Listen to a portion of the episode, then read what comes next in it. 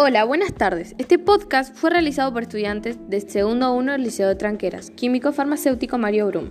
Este proyecto tiene base en el homenaje al Día Internacional de la Mujer. Es un homenaje a todas las mujeres, pero en especial a Lorena, Magali, Sandra, Alba, Nélida, Ana, Graciela, Silvia, Belén, Victoria, Julie, Miriam, Diori, Fernanda, Faustina, Ana, Karina, Andrea, Mariana, Carmen y Angélica. Ellas nos dejan de que todo es posible a pesar de cualquier circunstancia que nos presente la vida. Siempre podemos salir adelante. Hablemos de mujeres emprendedoras, en cualquier área que se dispongan a hacer. Hablemos de mujeres, ejemplos que nos inspiran. Reposteras, amas de casa, trabajadoras industriales, docentes, emprendedoras y médicas.